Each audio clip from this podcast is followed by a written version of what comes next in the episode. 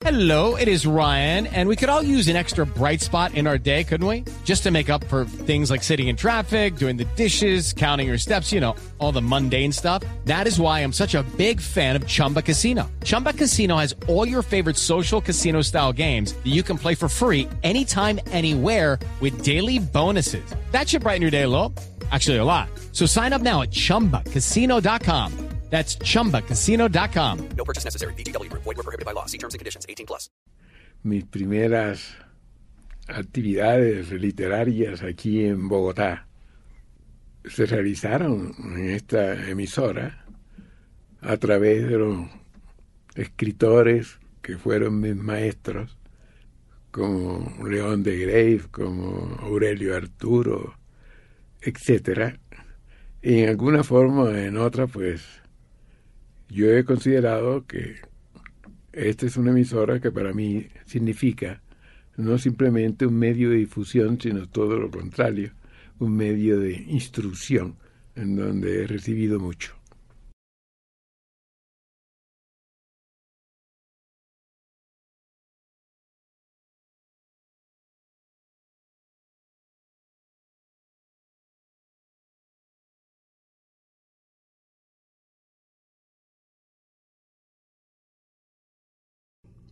La comunidad de escritores latinoamericanos, que fue creada en el segundo Congreso de Escritores Latinoamericanos reunido en México, se trazó el propósito de dar la oportunidad de manifestarse a todos los escritores latinoamericanos, cualquiera que fuese su posición literaria o agrupaciones en la cual militara, dentro de un organismo que cobijara todas estas distintas inquietudes. Desde este punto de vista, pues, no hay en el continente otra organización que abriendo las puertas a cualquier escritor eh, le brinde las oportunidades de comunicarse con sus colegas. La necesidad previa para pertenecer a esta comunidad es la de ser escritor y de participar a nombre personal. Doctor, ¿qué propósito tiene en el encuentro de escritores nacionales que usted está preparando? Resulta que nosotros estamos en mora para crear esta seccional de la cual yo soy un presidente apenas hipotético. Y precisamente para lograr que los colombianos conformemos la seccional correspondiente de la comunidad de escritores hispanoamericanos, vamos a realizar ese, con, ese encuentro el 25 de junio a las 6 de la tarde en la biblioteca Luis Ángel Arango. Esta, este encuentro está abierto a todos los escritores colombianos, de tal manera que aprovecho esta oportunidad de Cartas de Colombia para dirigir una invitación a todos los colegas del país para que expresen sus opiniones al respecto dentro de este encuentro. Escucharon ustedes al doctor Manuel Zapata Olivella, presidente de la Comunidad de Escritores Hispanoamericanos en Colombia.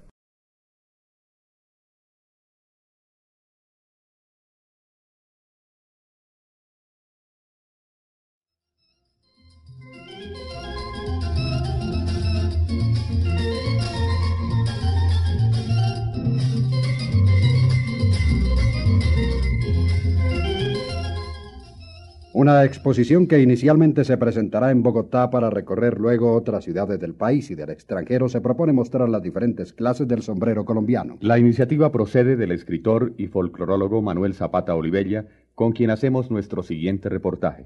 ¿Cuál es el propósito de esta exposición? Se trata de la primera muestra nacional del sombrero tradicional colombiano, en la cual se aspira a recoger un mínimo de 200 unidades distintas de sombrero tradicional y a la par presentar junto con ella un documental cinematográfico del proceso etnográfico del sombrero en el país. El hecho de que Colombia pueda presentar tantas variedades de sombreros obedece a dos circunstancias que son precisamente las que se quieren exaltar en la exposición.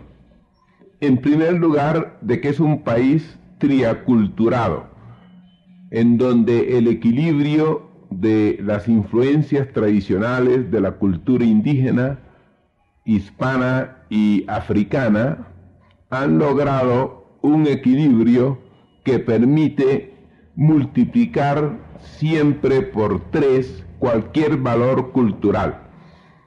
No solamente acontece esto en el sombrero, otro tanto podemos observarlo en la música. Digamos por caso el bambuco.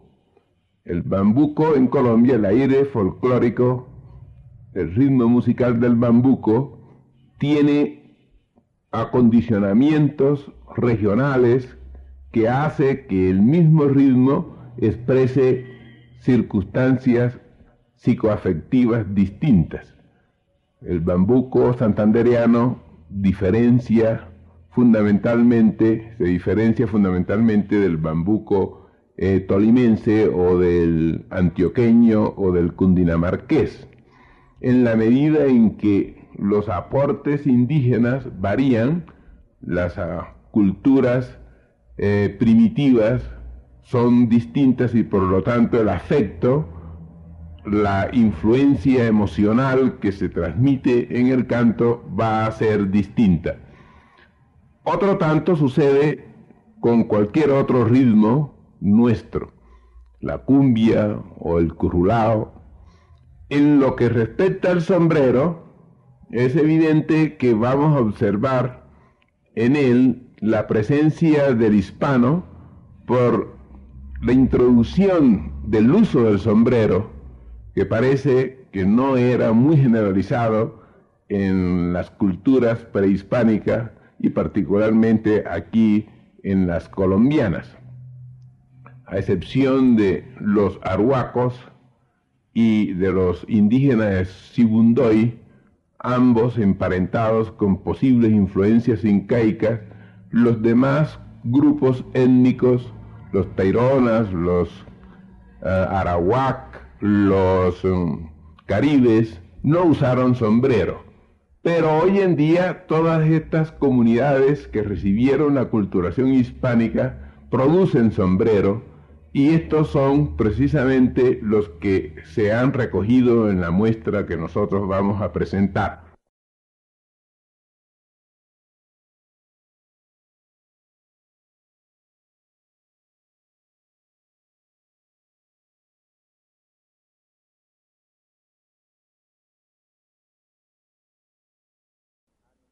Ánimas en pena. Noble rincón de mis abuelos, nada como evocar, cruzando callejuelas, los tiempos de la cruz y de la espada, del ahumado candil y las pajuelas. Luis Carlos López. No siempre las religiosas eran víctimas propiciatorias de los piratas. La monja alférez vistió uniforme militar y esgrimió la espada para defenderse de corsarios y protagonizar más de un lance amoroso. Los reductos coloniales brindan pretextos para la fabulación de mitos. Calle de las Sierpes, Tumba Muertos, Los Siete Infantes, del Duende, de la Soledad, de los Dolores y de los Santos de Piedra. Las leyendas se recrean con cada nueva generación en lo más alto de los balcones se asomaba el diablo a la medianoche y gritaba al noctámbulo transeúnte, mírame el diente, y el largo colmillo de oro se prolongaba hasta dar al suelo. La gallina de los pollos de oro, los que vivían solo hasta apuntar el sol. La historia de la cabeza de perro iluminada que flotaba por los alrededores del cementerio. Mi padre radical incrédulo, fue una noche a presenciar lo que consideró infundio de gente novelera, y en la oscuridad pudo ver la cabeza de fuego en el aire. Es un caso de levitación, dijo. Agarró fuertemente su paraguas y se adelantó a los curiosos que se persignaban y protegían con escapularios. La cabeza persistió inmóvil pero al recibir el primer golpe huyó con agudos ladridos. Muy ceremoniosamente mi padre explicó, no es más que un perro alimentándose de la carroña fosforescente de los muertos. La iglesia, sin embargo, se hizo eco de la superchería en los tiempos coloniales y en Cartagena se instauró el Santo Tribunal de la Inquisición para justiciar brujas, infieles y judíos. De haber existido en la época de mi padre, éste habría sido quemado vivo en la hoguera por incrédulo e impío.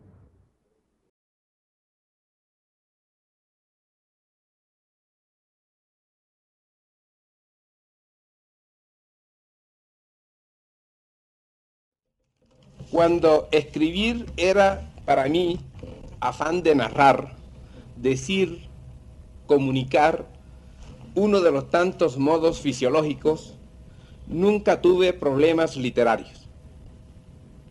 Solo mucho tiempo después, en el trajín de los días y el vagabundaje, entre la práctica médica y las necesidades, ciudadano de un país y habitante del mundo, surgió la urgencia de definir la postura entre la vida y el arte. Vida y arte. He aquí los dos polos dialécticos de mis problemas como escritor. Hay quienes definan esta contradicción oponiendo la realidad a la literatura. Para mí no toda realidad es vida, ni toda literatura es arte. Por vida entiendo cuanto esté involucrado en mis vivencias, lo que está en proceso de asimilación y aquello sobre lo que me proyecto o trato de alcanzar. En esta actitud vital, la literatura es el medio escogido para hacer, lo cual significa que el instrumento no es una herramienta cualquiera, sino la apropiada, la que se adapta a mi manejo, a mis posibilidades. No es la tuya y la del otro, sino la mía. Vida y arte, o si se quiere realidad y literatura, tienen una medición, mi yo, sin lo cual no vivo, no produzco. Ese yo, que puede ser el tú o el otro, en la medida del darse o recibir, constituye en este momento ante ustedes mi búsqueda. ¿Qué es lo que llamo yo? ¿De dónde viene? ¿Cómo existe? ¿Y cómo se revela? ¿Qué cosas vividas pueden convertirse en materiales literarios? ¿Con qué estilo o herramientas labrarlas? ¿Es el producto la obra de arte deseada o aproximada? ¿Cumple la misión que le encomiendo? Eso que llamo yo. La vida mental del individuo es una permanente mutación de experiencia. Nos llegan de tres fuentes. Llegan para dar un nuevo salto. Ese boomerang que avanza y retrocede soy yo. Lo más importante es aceptar y afirmar mi mestizaje. Yo y mis personajes son determinantes históricos, generacionales, que no solo son eco de la herencia, sino materia cambiante. Quiérase o no, se está atado. Hasta tanto no reconocí estas ligazones, el escribir fue un errabundar a casa de lo extraño. Ahora entiendo las dimensiones de mi prisión, todo lo estrecha que se quiera, yo, inmediata, Colombia, compartida, América, proyectada, el mundo. ¿Cómo convertir experiencias en materiales literarios? Suele decirse que en cada uno de nosotros hay temas suficientes para una novela, para muchas. Se confunde así la vida con el arte. De nuestra propia vida pueden hacerse muchas historias, tal vez una o ninguna novela. Para que las vivencias se transformen en material creativo, se necesita que ellas, además de singulares, sean capaces de retomar vida independiente de uno mismo, como esas pesadillas que perturban nuestros sueños y que no deseamos repetir. Fueron experiencias que se independizaron y adquieren existencia propia aunque persistan en nosotros.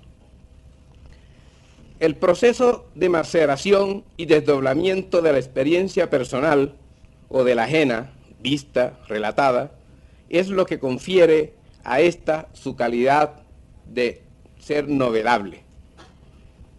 Es así como en lo cotidiano, mientras se viaja en un bus o se reacciona bajo el agua fría del baño, gestamos argumentos o el carácter de un personaje, el peripato aristotélico. Proceso largo o instantáneo, imágenes que surgen borrosas, apenas un nombre, la cicatriz que se dio años atrás en el rostro de una cara o la respuesta dura del padre, un padre que puede estar muerto hace tiempo, que ha estado desarrollando su embrión hasta embarazarnos y obligarnos al parto. Un novelista puede, se dice, insuflar vitalidad a sus propios hechos y a los extraños. En la convivencia mental con los personajes existen rebeldes que no se pliegan jamás. Nacen chuecos, informes, son aquellas experiencias que no han entrado en la categoría de las novelables. En la búsqueda personal de temas y personajes me he encontrado con estas rebeldías. Ahora sé que cuando aparecen corresponden a un filón ajeno a mis experiencias personales o herenciales. Son elementos que en otros laboratorios evolucionarían normalmente. Un complejo o una inhibición inconsciente los mutila y excluye de nuestra propia creación. Esta es la razón por la cual se transfieren argumentos a otros autores, la misma por la cual a veces estamos en mejores condiciones de novelar historias prestadas. En ningún caso planteo que un escritor con talento no pueda escribir sobre cualquier tema. Raras veces conseguirá un acierto en estas escogencias impersonales. Releyendo cuentos y novelas escritas por mí, descubro personajes fetales que podría enriquecer y a otros, los más, que de ponerme a reescribir la obra donde transitan, los eliminaría. Seres extraños, raros endriagos a los que no podría fecundar nunca. Estos imperativos de la herencia y de las vivencias me han inducido a restringir la temática y los personajes a un ambiente muy limitado. Limitado, digo, en cuanto a fronteras de conocimiento, pero riquísimos en humanización y en universalidad.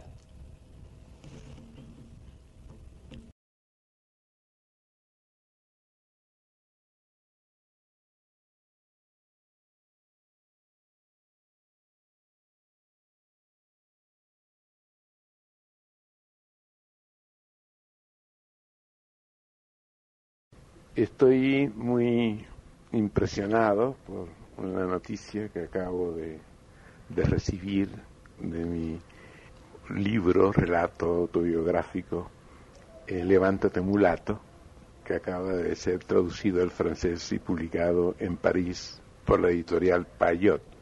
¿Cómo es posible que el libro de un escritor colombiano sea publicado en francés y no en español en forma original? Esta verdaderamente es una pregunta que a cualquiera otro que no fuera Manuel Zapato Olivella lo llenaría de orgullo, porque evidentemente yo he escrito este libro originalmente en español y aun cuando uno no tenga el destino de estar escribiendo exclusivamente para su pueblo, es sin duda alguna el destinatario original. Pero esta obra, que es un relato autobiográfico, como he dicho anteriormente, yo la ofrecí a varias editoriales colombianas y a otras transnacionales que tienen sus agencias aquí en Bogotá y no le despertó ningún interés. Sin duda alguna, ese problema se debió a que poco tal vez interese a esas editoriales el divulgar a los autores de nuestros países de habla española. Yo firmé hace un par de años con la editorial Payot un contrato para la traducción y publicación de mi novela Changó el Gran Putas en francés. Eh, Payot prosiguió con los contactos del editor, de la traductora, precisamente Norita de Nuo, que ya había traducido a leyendas de Guatemala del premio Nobel Miguel Ángel Asturias.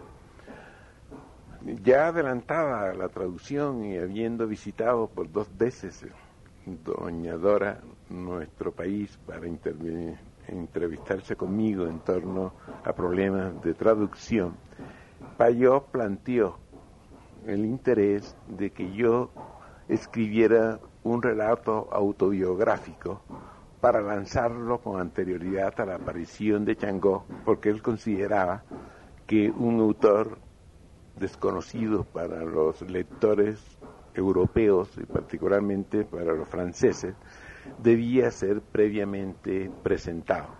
Este fue el origen de la aparición de Le Toi Mulâtre en francés, mucho antes de que seguramente sea publicado en español.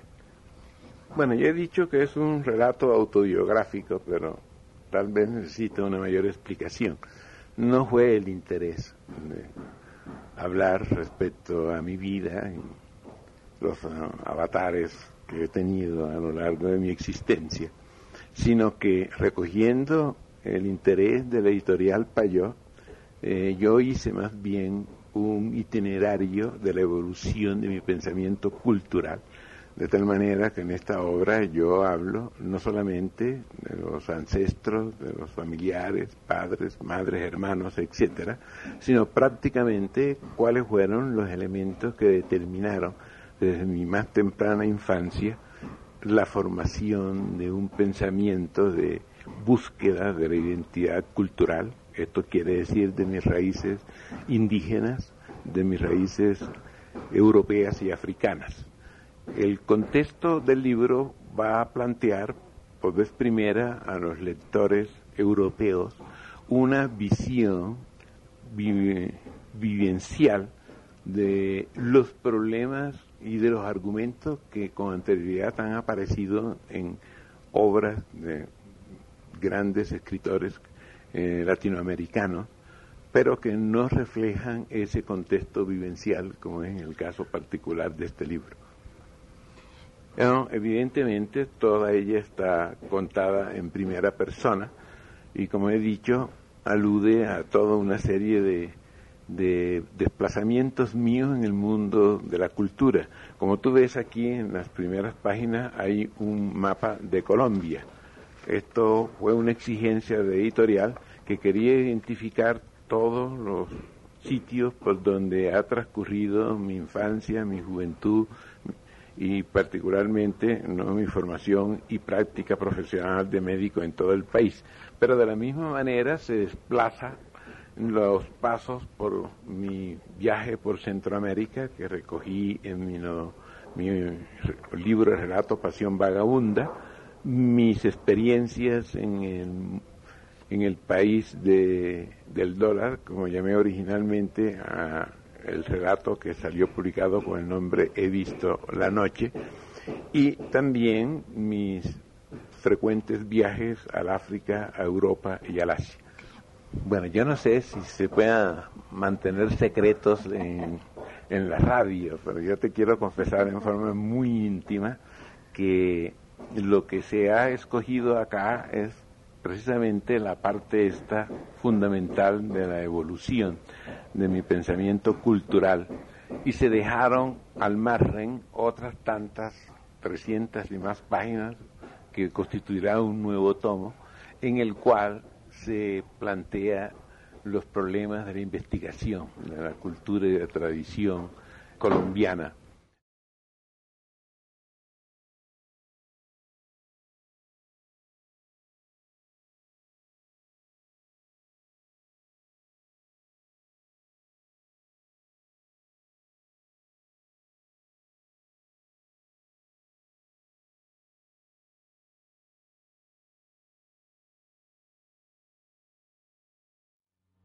Rafael Escalona, genio intuitivo de su propia cultura, de la cultura analfabeta, de la cultura popular colombiana, ya en uno de sus cantos muy prematuramente señaló esta dicotomía absurda que vive la cultura tradicional popular en nuestro país, cuando se burlaba de los títulos de bachilleres y asumía el compromiso de hacerse él mismo doctor académico y doctor en la sabiduría popular. Al entrar aquí en esta aula, un alumno de esta universidad se me acercó para decirme que estaba muy interesado en charlar conmigo acerca de la historia del periodismo, porque quería graduarse con una tesis sobre este tema. Y yo le respondí, si te estás estudiando en una facultad de la Universidad Libre, propongo otro tema. Haz el estudio del periodismo oral de Colombia. Y seguramente en la Universidad Libre te van a encontrar un presidente capaz de aceptar esta tesis, que seguramente en otras universidades del país no lo harían.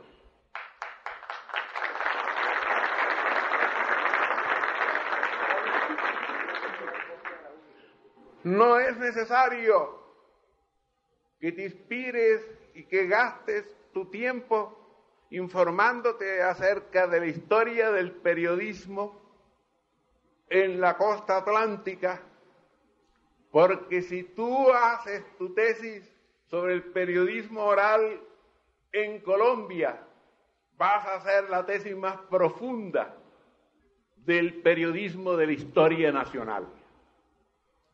Y es aquí precisamente en esta confluencia en donde yo quiero resaltar el momento que hoy en día nosotros estamos exaltando a través de la figura de Rafael Escalona. Rafael Escalona es un periodista. Ya sabemos que es un poeta, ya sabemos que es un narrador concreto, ya sabemos que es un extraordinario músico, pero Escalona ha mantenido a este país vigilante, atento a todos sus grandes y profundos problemas del hombre popular, del hombre que aparece en sus canciones, en la vieja Sara, en el viejo compadre de él, el viejo Miguel. Estos personajes estos personajes a los cuales no se le hace justicia, estos personajes que están clamando diariamente no solamente la atención de los literatos y de los gobernantes, sino la atención de los historiadores, tienen Rafael Escalona, a ese gran periodista, a ese gran cronista cotidiano a través de sus canciones.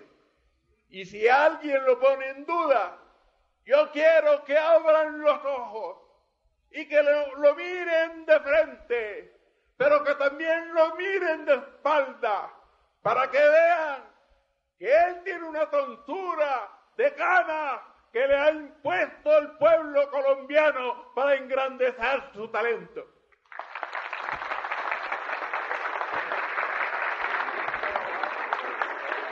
Esas fueron las palabras del doctor Manuel Zapata Olivilla.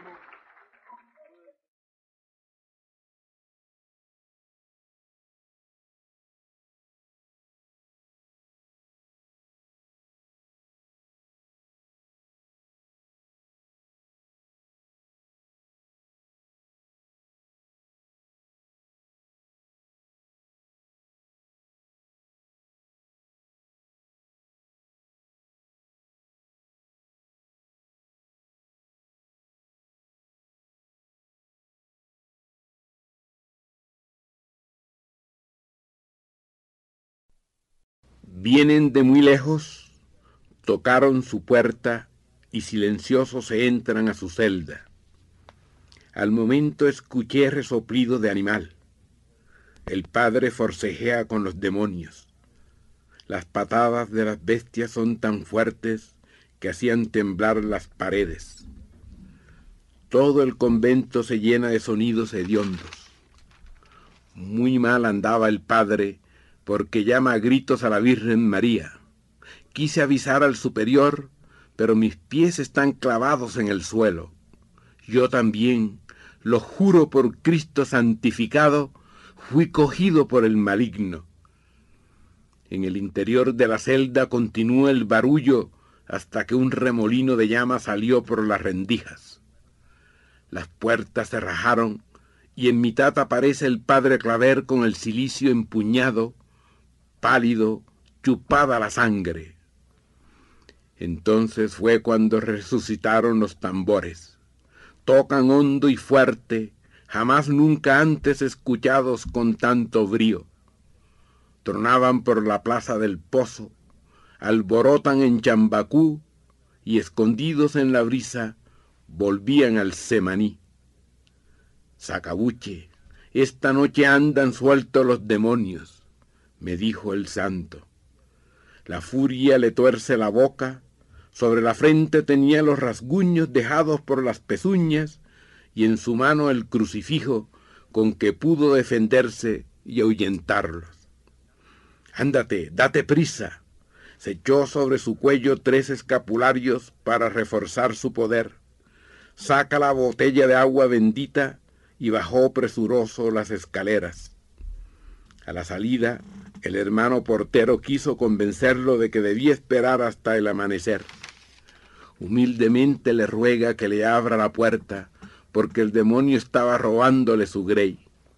Le pide que escuche atento, pero el hermano no alcanza a oír. Poco a poco la furia se le va subiendo y como viera que empuñaba el cilicio, el hermano portero lo deja salir. Me pidió que lo siguiera. Llevo la lámpara para alumbrarle y la botella de agua bendita. Al salir, no supo hacia dónde dirigir sus pasos. Los tambores prosiguen alborotadores, mudándose de lugar con los soplos del viento. Guiado por la Virgen Santísima, toma con seguridad el rumbo del cabrero. Y realmente por allí andaban los endemoniados. A medida que nos acercamos, subía el revoloteo, escuchándose por distintos rumbos, los unos por la hierba y los otros por el limón. El padre Claver no se dejó descarriar. Sigue derecho a la playa, donde el babalao tenía conjurados a los esclavos de toda la barriada.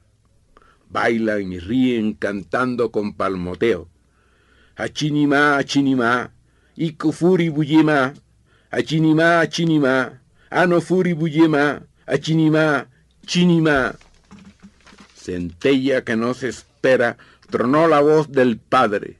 De golpe se silencian los tambores y los brujos rabicaídos se dieron a la huida.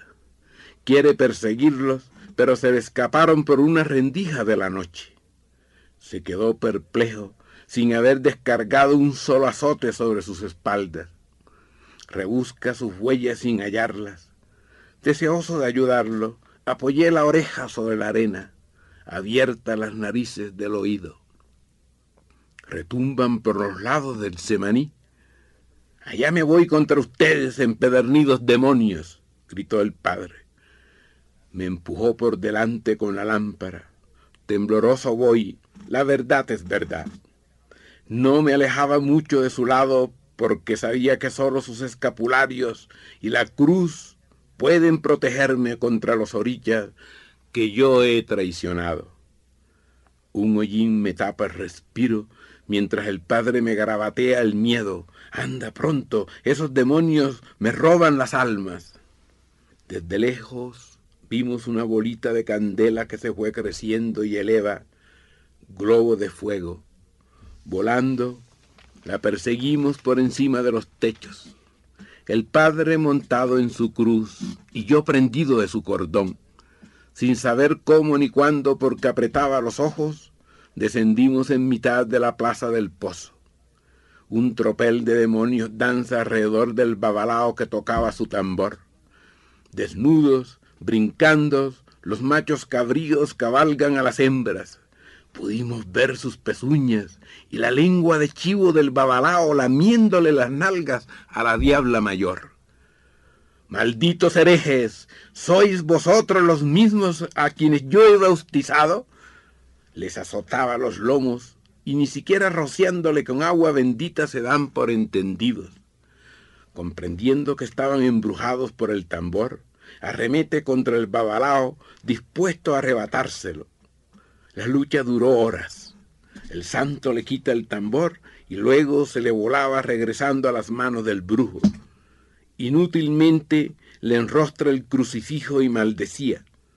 Por fin, quebrándole los huesos y dedos, logra quitárselo y abrazado a él, oró por tres veces el santo credo. De repente, las diablas vuelven a su forma humana y se echaron a correr. Abiertos los ojos, los varones ven por vez primera al Padre y asustados no esperan su arremetida. Una nube de humo se alza al cielo y la plaza quedó vacía, como si allí nunca estuviera prendido el bunde. Al quedar solo, el padre se encarniza contra el tambor. Ya se daba por victorioso cuando escuchamos de nuevo el tamborileo. Ahora el viento nos llega por el norte. El padre Claver se incorporó de inmediato y quiso seguirlo, mas en ese momento advierte que tiene amarrados los pies con bejucos de amanzaguapo. Jamás han estado tan descarados y desafiantes. Dicen que veneran al rey recién nacido. Superchería, ¿quién les ha anunciado tan mala nueva? Son cosas de Domingo Falupo, a quien adoran como a un dios. Al escuchar su nombre se siente golpeado por mil demonios. Santísima Virgen, ahora lo comprendo. Satanás está vivo y encuevado en mi ciudad. Te prometo que no desistiré hasta tanto haya convertido a ese hereje. Se arrodilló ante el tambor roto, reza salmos, ave marías y padre nuestros, hasta que la claridad abrió paso a los primeros madrugadores. No sueña. A sus pies están la piel, la caja y los bejucos destrozados. Reunió los pedazos y luego, rociándoles alquitrán, en presencia de esclavos y de algunos amos, los antigua y desprende fuego.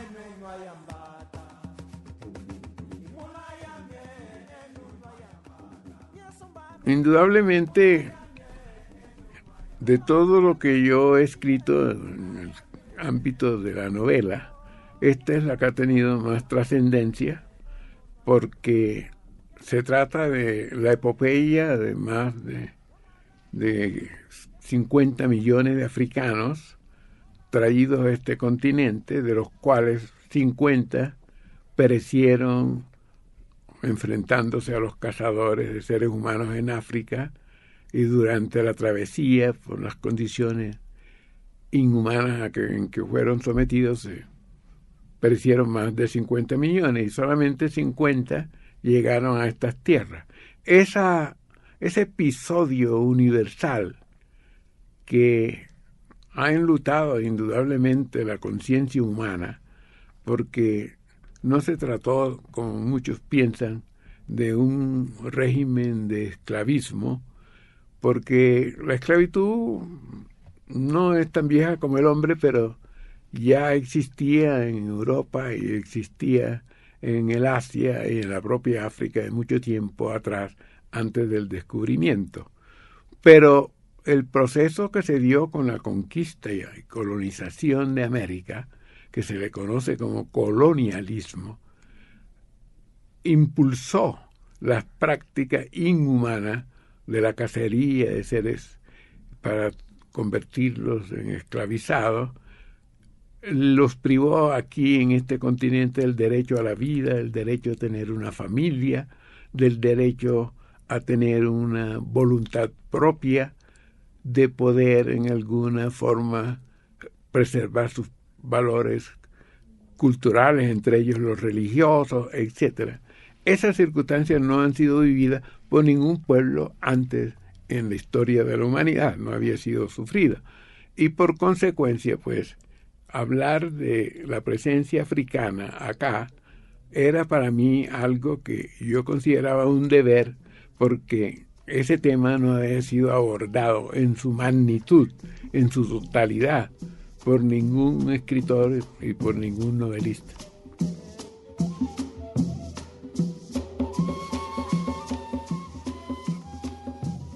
Se dice que he tomado más de 20 años en realizar esta novela, pero eso alude sencillamente al hecho de que anterior a Changó yo había escrito varias novelas y a partir de un determinado momento, 1962, yo dejé de escribir novelas y solamente 20 años después pude publicar a Changó el Gran Putas. Pero esto no quiere decir que yo hubiera necesitado 20 años de, de investigación y de búsqueda en mi propia vida y en la vida y la presencia de los africanos en América, porque yo creo que desde antes de nacer, ya por mi condición de ser un mulato, de ser engendrado por un padre de ascendencia africana, en el vientre de una madre de ascendencia indígena, ya comenzó en alguna forma o en otra a vertebrarse las posibilidades de que yo algún día escribiera esta novela. Y cuando digo que mi padre es un mulato es para hacer alusión a que era un descendiente de español con africano. Y cuando yo digo que mi madre era una mestiza es para hacer énfasis en que ella era hija de un español y una indígena. ¿Por qué hago estas aclaraciones? Porque insistentemente se habla y se dice que yo me he preocupado exclusivamente, o por lo menos he puesto mayor importancia, he dado mayor importancia a mi etnia africana en la divulgación de mis libros y de mis obras. Yo creo que eso no es correcto, porque yo siempre me he considerado un multiétnico, un descendiente de aborigen, de eh, español y de africano, y por lo tanto tengo una visión en la sangre, no a través de lectura ni de investigaciones, que me han permitido siempre mirar al mundo desde el punto de vista de estos ancestros.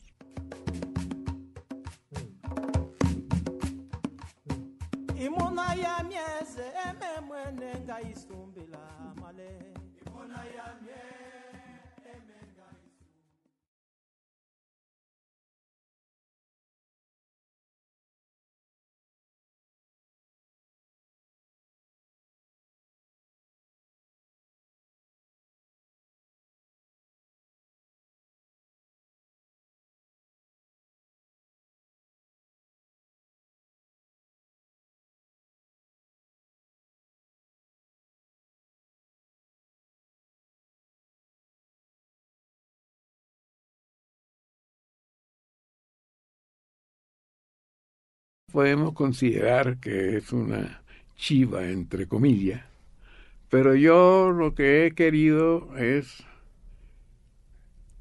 confesarme aquí en la intimidad de la HJCK, donde tantas veces lo he hecho con relación a otras obras mías que no habían sido publicadas y que aquí comenzaron a anunciarse.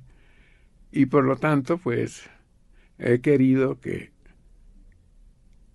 nuevamente dar al conocimiento por vez primera en el ámbito de los medios de, de comunicación radial algunos aspectos de esta novela inédita.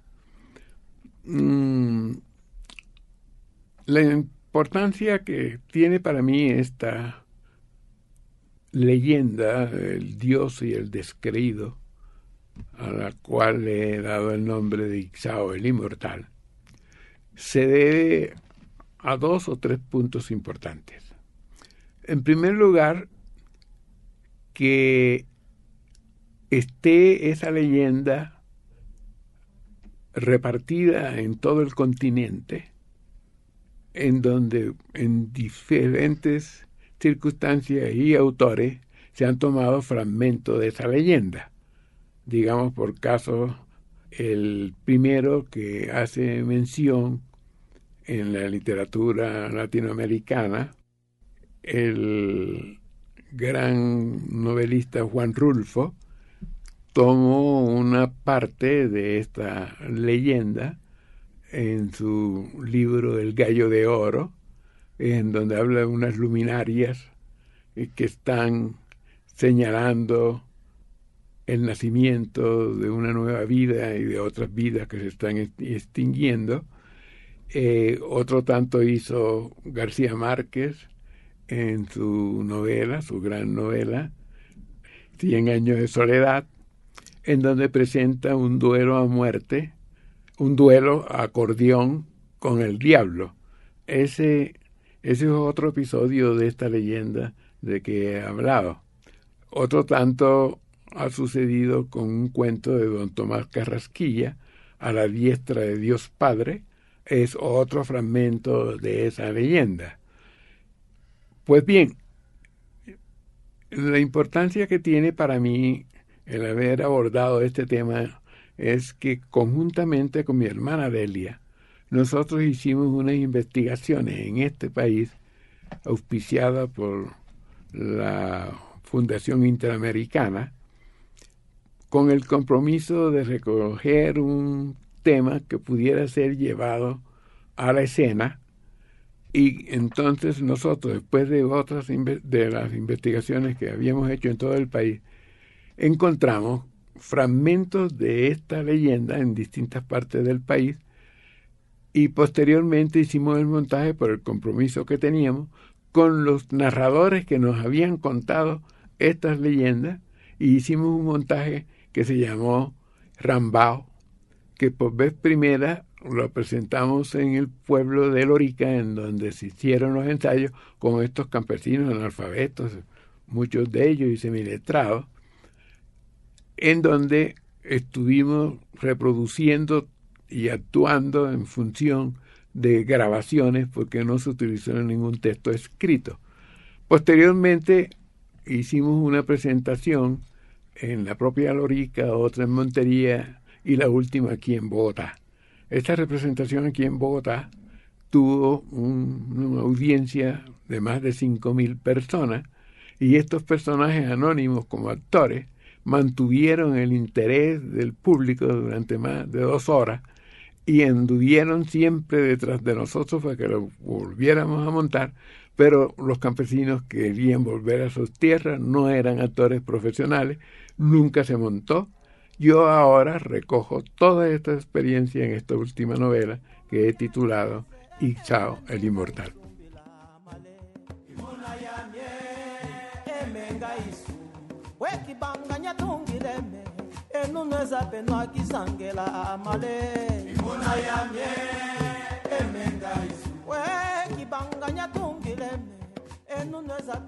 Yo quiero referirme a la trascendencia de esta leyenda, que para mí no fue sino seguramente un auto sacramental, que lo narraban los conquistadores acá.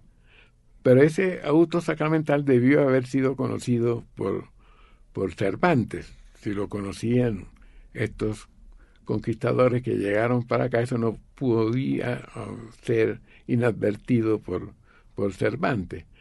Y entonces, seguramente, tuvo el propósito de escribirla. Pero en el 1605, cuando él escribe a su inmortal obra, no era permitido que se hablara en, en España de un diálogo entre un descreído y, el Señor. La divinidad, claro. Eso significaba para él, indudablemente, la quema en la Inquisición. Y entonces él, con ese genio magistral que, que tuvo, convirtió al personaje Dios en Don Quijote. Esa es una certeza que yo tengo porque en realidad Don Quijote representa el nuevo cristianismo, el nuevo testamento en la defensa de la libertad y en la lucha contra la esclavitud. Esa es la gran importancia que tiene esta novela, porque tiene semejante padre que no quiso escribirla en su momento. Y yo no estoy muy seguro que a mí no me vaya a pasar los mismos miedos que tuvo Cervantes el día que la publiquen, a pesar de que, como en Don Quijote, la preocupación no era sino hacer de Don Quijote un buen cristiano, y yo eso no lo he cambiado acá, sino sencillamente que Dios quiere que ese descreído se haga un buen cristiano.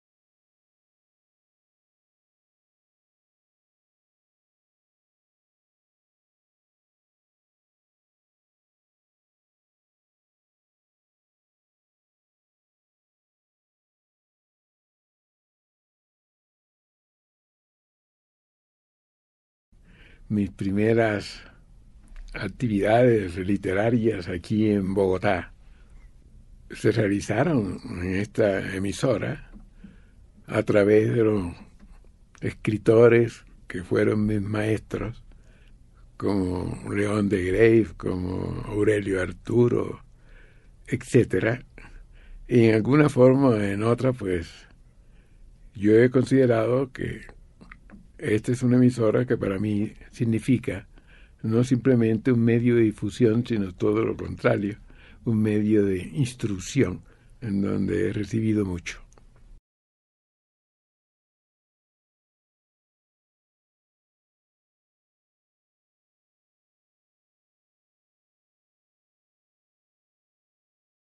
De mi libro, relato autobiográfico, Levántate mulato, yo hablo no solamente de los ancestros, de los familiares, padres, madres, hermanos, etcétera, sino prácticamente cuáles fueron los elementos que determinaron desde mi más temprana infancia la formación de un pensamiento de búsqueda de la identidad cultural, esto quiere decir de mis raíces indígenas, de mis raíces europeas y africanas.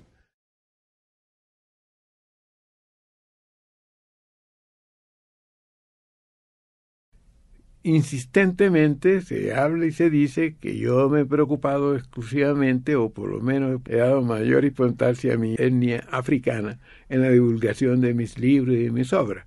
Yo creo que eso no es correcto, porque yo siempre me he considerado un multiétnico, un descendiente de aborigen, de eh, español y de africano, y por lo tanto tengo una visión en la sangre, no a través de lectura ni de investigaciones que me han permitido siempre mirar al mundo desde el punto de vista de estos ancestros.